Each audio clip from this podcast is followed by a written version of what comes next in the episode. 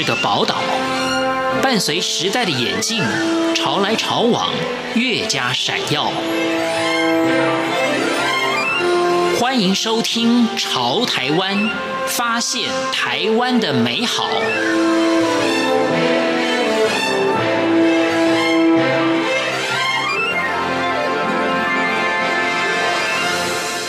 各位亲爱的听众朋友，您好，我是李正纯。说到大甲，可能大家有一点陌生，但是如果提到大甲的镇澜宫妈祖绕境活动，可能大家就有所耳闻了。因为镇澜宫的妈祖绕境活动是全世界三大宗教活动之一。大甲这个地名其实跟原住民有关，因为大甲地区呢，就是以前原住民道卡斯族的主要活动范围。那台语的大甲的发音跟道卡斯有一些接近，这个地名就是如此演变过来的。大甲曾经拥有一座小城以及一个小港。是海线防守的第一桩，是山海包围、形塑下独特的城镇样貌。那大甲区公所呢，希望透过城市建设、社区总体营造跟自行车网的建制，再度把城镇跟海结合起来。除此之外呢，有很多返乡青年，他们创设了新的店铺，与代代相传的老产业在街巷里面交织，呈现出了跃动的活力。那我们今天要介绍的这个故事。就是一个年轻人，他回乡去种芋头。其实芋头是大甲非常有名的农产品，不过很长一段时间，芋头的价格一直不怎么好，而且呢会受到天灾的影响，产量也十分的不稳定。今天节目当中就要带大家来了解这位大甲玉南柯朝元，他如何把非常传统的农业跟现代的网络行销做非常成功的结合，打造出了这样的一个运作模式。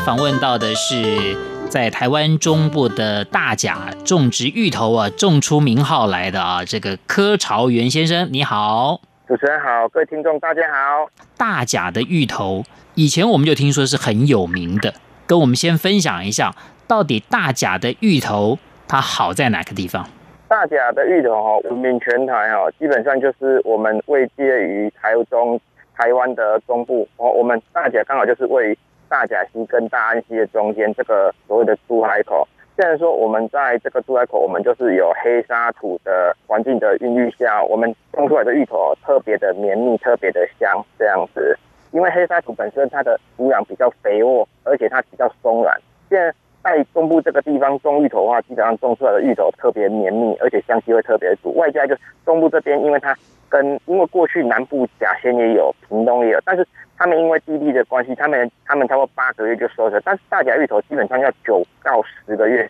在这种环境的的因素下的话，哈，它的日照时间比较长，变成它的养分哈跟叶片的回流哦，让它的根部的那个球哦，它的养分也就更高，也就因为这样，它的香气跟浓郁就更浓。经过你解说，我们才慢慢懂哦。不过，呃，像你们这个芋头呢的这个田地呢，是得说濒临海边嘛，哈，呃，因为濒临海边，风一定大嘛，芋头呢不见得会长得好啊。可是呢，你却把它照顾得很好，是只有你家的这个芋头田在等于说濒临海边，还是说在大甲这个区域，大家种芋头的都是像你们家的这个这个位置一样，都是靠海边的？基本上在大甲区域哈，目前的话总数的话差不多有五百多甲至六百多甲。然后因为我的居住环境比较偏向于大甲的最北边哈，在西溪同安这一边哦，虽然说我这边承租的土地就比较靠近海边嘛。虽然我在这种地方种植的状况下，这样我就要去控制芋控制芋头的肥分及高度，要不然其实。我也很怕，就是遇到如果像台风或者是强风哈，会有芋头倒掉的状况。变成这个的话，要靠后天我们人为哈，更用心的下去做控制。要不然，大甲大部分种植的最大面积都是在大甲的市中心那一边。我们因为家里的因素哈，我们在这附近，我们就要更加去考虑到我们的种植方式跟种植的方法。哦，所以这样听起来就是说是你的田特别靠近海边，对，所以更要细心的照顾。对，啊、哦，那当然这也更凸显出你卡西乌吉特了，确实有一套，是不是？好，不过你刚刚讲到，就是说种植的芋头哈，其实你是给人家承租的田，除了你家里面本来就呃以前就是父亲那一代啊就在种芋头，但你自己回乡以后呢，呃还还跟人家又在承租了田地。其实现在台湾有很多这个青年的农民了，哦，当每个人回。回到家乡去，等于说，呃，从事农业，每个人的因素都不一样啊，每个人各自有各自的背景。柯朝云先生，你你是什么样的一个转变？因为你本来在大学念书也好好的啊，会不会意外？就是说，既然都已经去念大学了，为什么又回去种芋头呢？呃，其实我在十年前还在就读学校的时候，我过去是读资资工系的。对，高中读的是职工，大学也是职工，甚至出了社会也是在资讯科技里面在打滚，对，打滚了两三四四年之后才回来。其实这中间的转变在于说，我们在观察这个行业以及我们自己家乡的这个状况啊。其实这几年过去，我在做所谓的电脑产业，这几年电脑产业的式式微哈，因为平板哦，智慧型手机慢慢的出来，桌上型手桌上型电脑。哦，跟配件慢慢的在跟被稀释掉。其实，在在我回来的两年多前，我就一直在思考说，哎，我的人生的下一个目标，哦，人生的下一个阶段在哪里？然后外加就是回到家里看到我自己家中，我算是第一第三代接手的，因为过去是我爷爷在种，再来是我大伯，再来是我爸爸。哦，这几代传承下来，虽然我们是属于传统的农业世家，然后也是家里。哦，堂表兄弟就是很多，但是其实当我自己回到家里的时候，其实我们我跟我同辈的是没根本没有人回来想回来接手这个工作的。对对，因为这个其实很可惜的，因为其实这个行业在这么多多代传承下来，其实我觉得其实大甲大甲的芋头产业其实很蛮可惜，虽然是很有名，但是你会发现年轻一代的农民，你要找一个三十岁、四十岁以下、三十岁的青年，基本上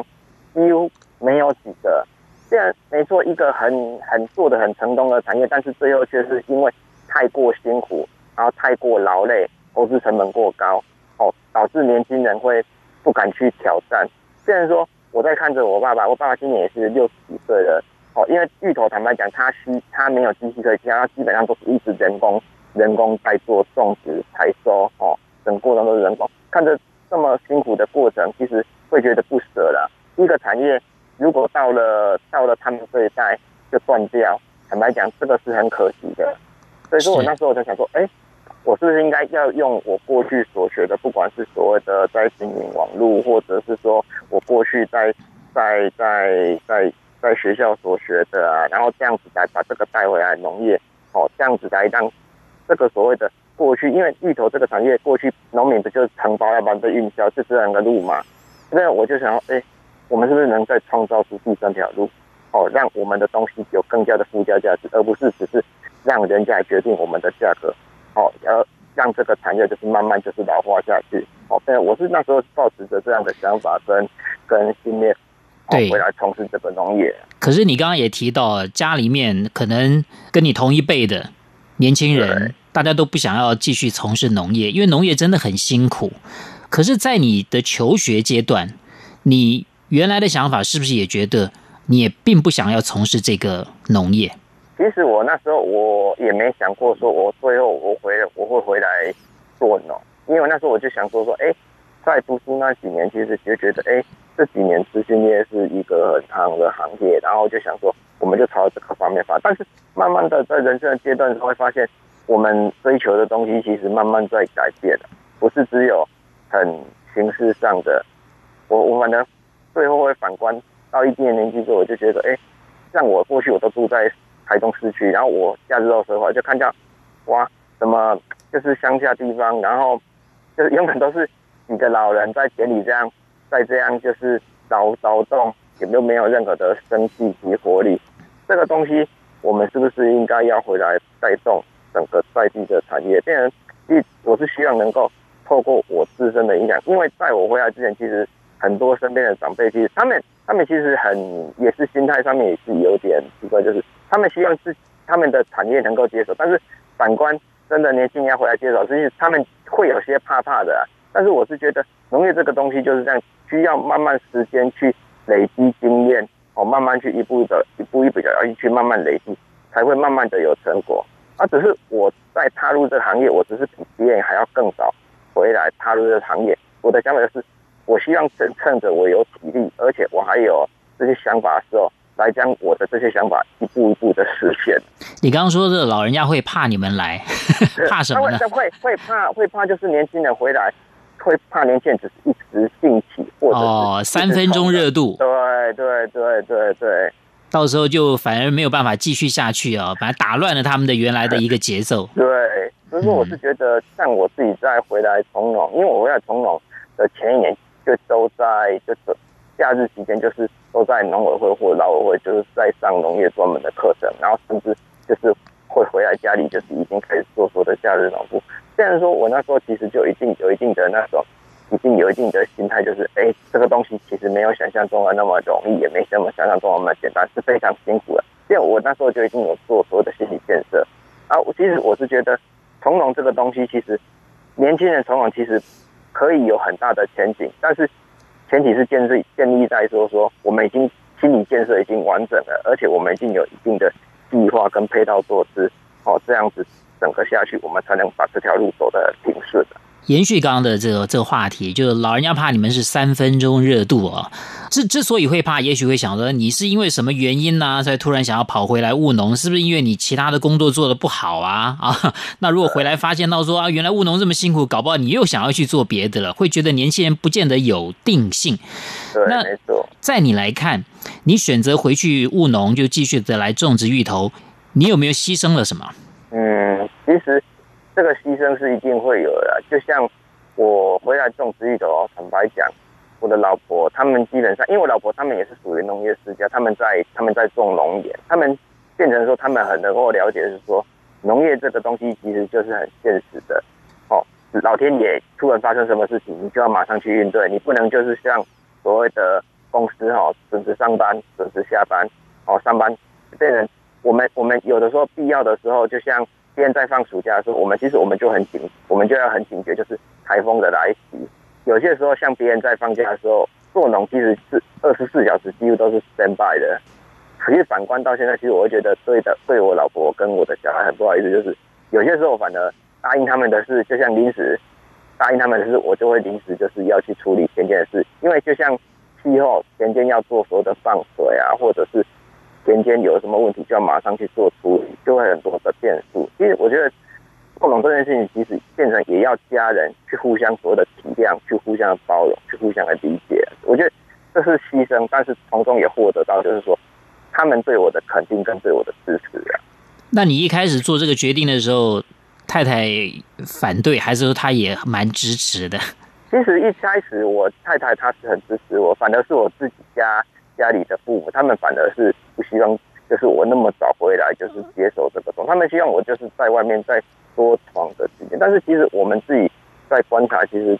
在农业这个市场，其实你越早时间投入，其实对自己是越有利，因为你有越多的时间可以去吸收这些经验。要不然，其实有些时候，当老一辈他们慢慢离开，或者老一辈他们哦。他们在表达方面已经没那么清楚，所以其实你要回来在承接是要花更多的时间跟体力，还有金钱去做学习，这肯定是变成是到时候花更多的时间去磨合这一段。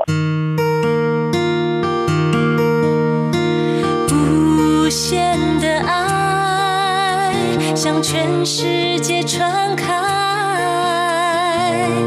永恒的光来自台湾之音 RTI。